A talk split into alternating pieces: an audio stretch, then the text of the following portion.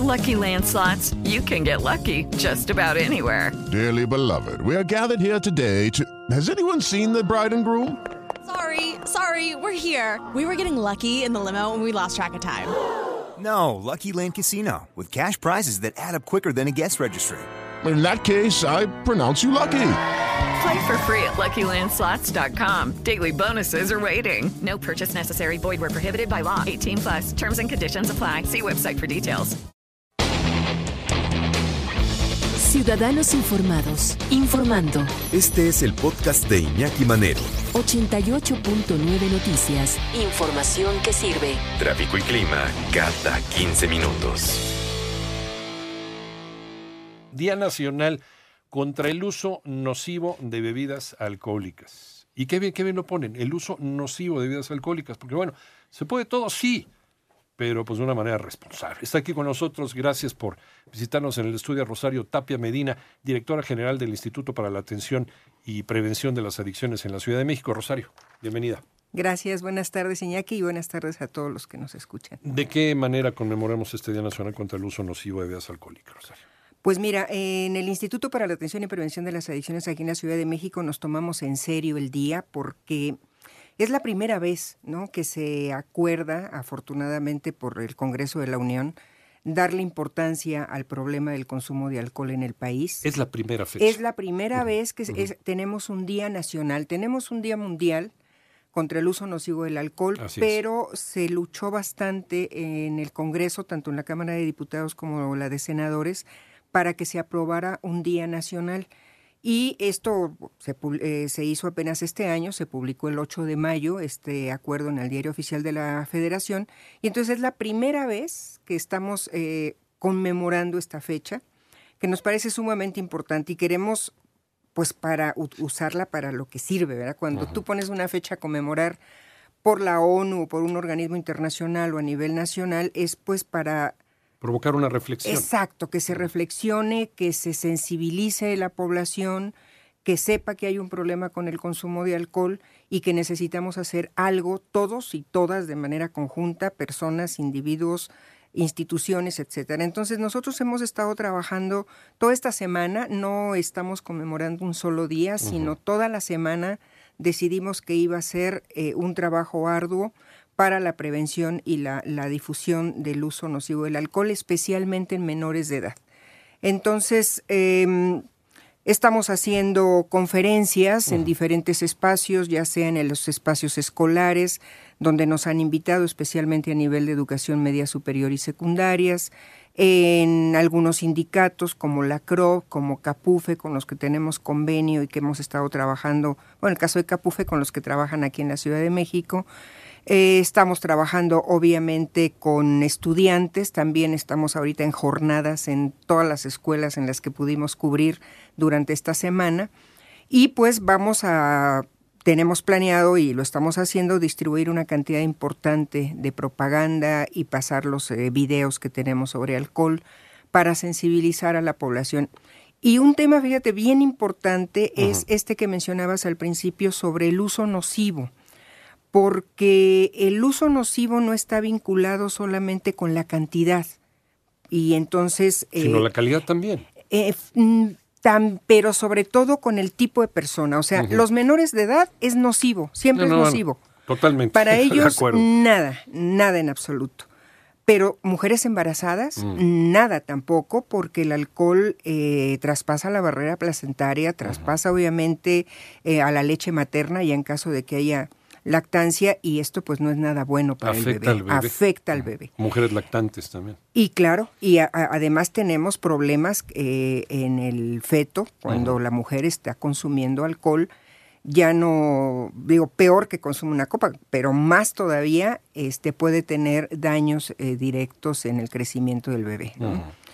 Y para personas también que están en tratamiento, la gente que tiene diabetes, uh -huh la gente que tiene problemas serios eh, de cardiopatías, de hipertensión, no puede consumir alcohol.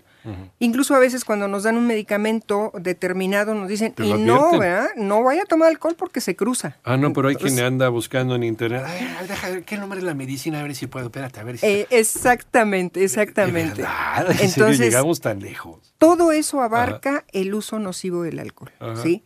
Y además a los que eh, se van a un uso excesivo y que provoca una cantidad de riesgos, ¿verdad? pero eh, digamos que una cerveza en un menor de edad ya es el uso nocivo del es alcohol. Y esto es importante difundirlo porque no es, bueno, incluso para los menores de edad ni siquiera aplican las cantidades que están determinadas como uso excesivo, que en el caso de los hombres es tomar más de cinco copas en una ocasión, ¿no? Y de una sola vez y muy rápido también. Y en el caso de las mujeres que no sean más de cuatro. Esto ni siquiera aplica para los adolescentes, ¿no? para los jóvenes menores.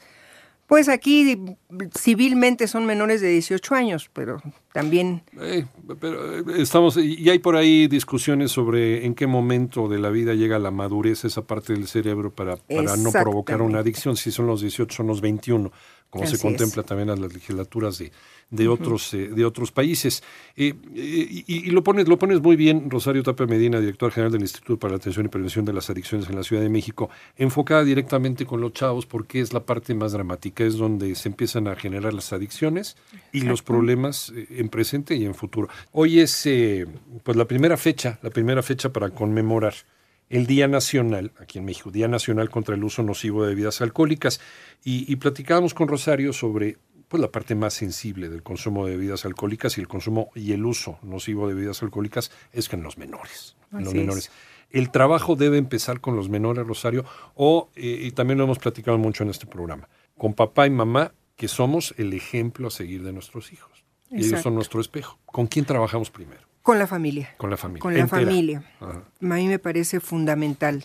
Tenemos que atender casi a la par a los jóvenes, pero muchísimas veces no podemos trabajar con alternativas de habilidades para la vida, por ejemplo, para los chicos, o de proyecto de vida, cuando su ambiente familiar es absolutamente nocivo, perjudicial. Entonces tenemos que trabajar también con los, eh, la familia o los cuidadores, vamos a decirle, porque luego ya no son los padres en la familia tradicional, con los cuidadores, para poder imbuirlos de la necesidad de tener una crianza adecuada, la crianza positiva, que ya este, es algo ahora hasta extraño, ¿no? Porque pareciera algo teórico, cuando son las cuestiones de prácticas que deben hacer los padres todos los días en casa, como es el poner límites eh, y respetarlos, ¿no? Empezando por ellos mismos, tener un reglamento en casa que respeten ellos y respeten los hijos, que le toca hacer a cada quien, la comunicación adecuada, una comunicación asertiva, saber decirles qué quieren y tener la respuesta adecuada también, el no generar violencia para poder resolver las cosas, la solución pacífica de los conflictos, saber negociar y obviamente un espacio amoroso, ¿no? De- un espacio de confianza. Y esto es lo que ayuda muchísimo a los chicos a poder prevenir desde ese momento cualquier situación de riesgo. Un chico que va a la- escuela y a la calle y se enfrenta al mundo con estas fortalezas, definitivamente la va a pensar muchas veces antes de tener una conducta de riesgo. No va a antes caer. de eso. No va a caer ni en la tentación de consumir. Yo no digo probar, porque los adolescentes obviamente eh, tienden a experimentar. Pero una cosa es experimentar y otra cosa es quedarse ahí. Darle seguimiento. Exacto. Si el chico tiene fortaleza, el chico puede probar y lo deja. Y puede también tener muchísima claridad de que no debe tener, por ejemplo, relaciones sexuales sin protección, porque puede tener un problema de embarazo adolescente o puede tener un problema de infección de transmisión sexual.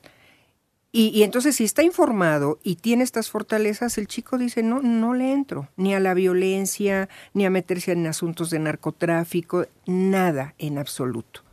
Entonces, este trabajo en familia para nosotros es realmente fundamental. Y luego también la escuela tiene que apoyar, Claro. ¿no? Porque Ese trabajo complementario. yo no siempre digo que, por un lado, decimos que los jóvenes no han terminado de desarrollar esta parte prefrontal del cerebro que les permite tomar decisiones. Yo nos y habías ser- alguna vez de eso. Exacto, Muy ¿no? importante. Racionales.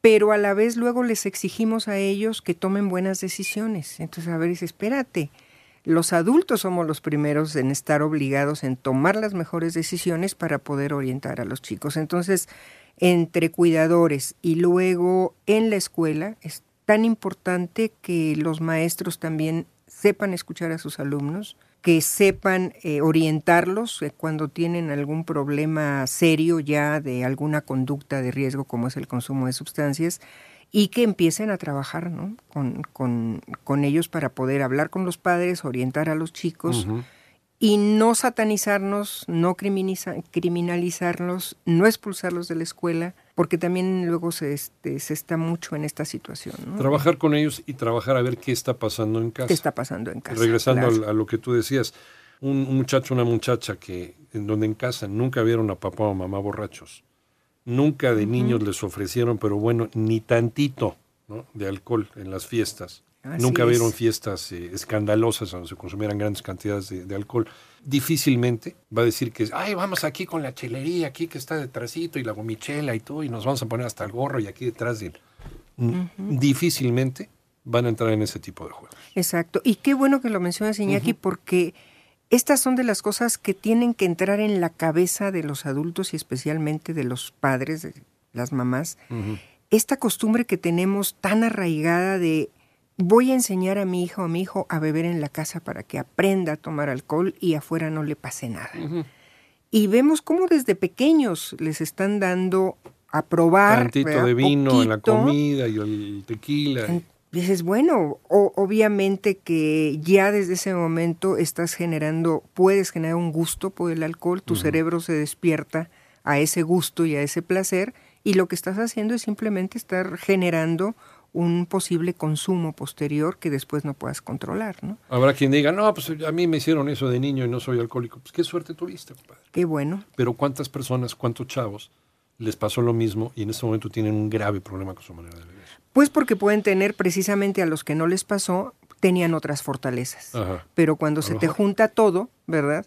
Cuando tienes este, una familia disfuncional, cuando tienes de manera personal una cantidad de problemas que no sabes cómo resolver, que no tienes herramientas eh, emocionales para trabajarlo, que te dejas llevar mucho por la angustia, la ansiedad, pues fácilmente caes en, en, el consumo. Entonces, aquí es lo que tendrían que pensar los padres, ¿no? Este, es darles a probar, pero además qué fortalezas les están dando a sus hijos para evitar cualquier consumo de peligro, ¿no? Y obviamente evitar este, esta costumbre de enseñarles en casa. Es lo peor que puedan hacer. Claro que sí. Sí se puede. Claro que sí. Nada más que se comuniquen con nosotros, que nos busquen en www.iapa.cdmx.gov.mx. Ahí está. Y si no, directito a mi correo electrónico, yo reviso y respondo a todo mundo, rtapia m, rtapia m, arroba cdmx.gov.mx. iapa.cdmx.gov.mx. Perfecto. Rosario Tapia Medina, muchísimas gracias por la charla. Al contrario, muchísimas gracias y esperemos que la familia se ponga las pilas. Ojalá. Con este asunto del consumo. Porque es lo más importante y es la que nunca, nunca debe de hacerse un lado en este tema. Exactamente, es el actor principal para evitar el consumo de sustancias. Muchas gracias, Rosario.